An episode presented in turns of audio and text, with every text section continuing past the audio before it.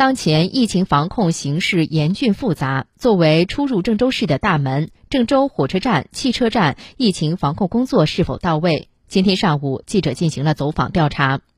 上午十点，记者来到郑州火车站东广场，发现这里的工作人员很好的落实了疫情防控措施。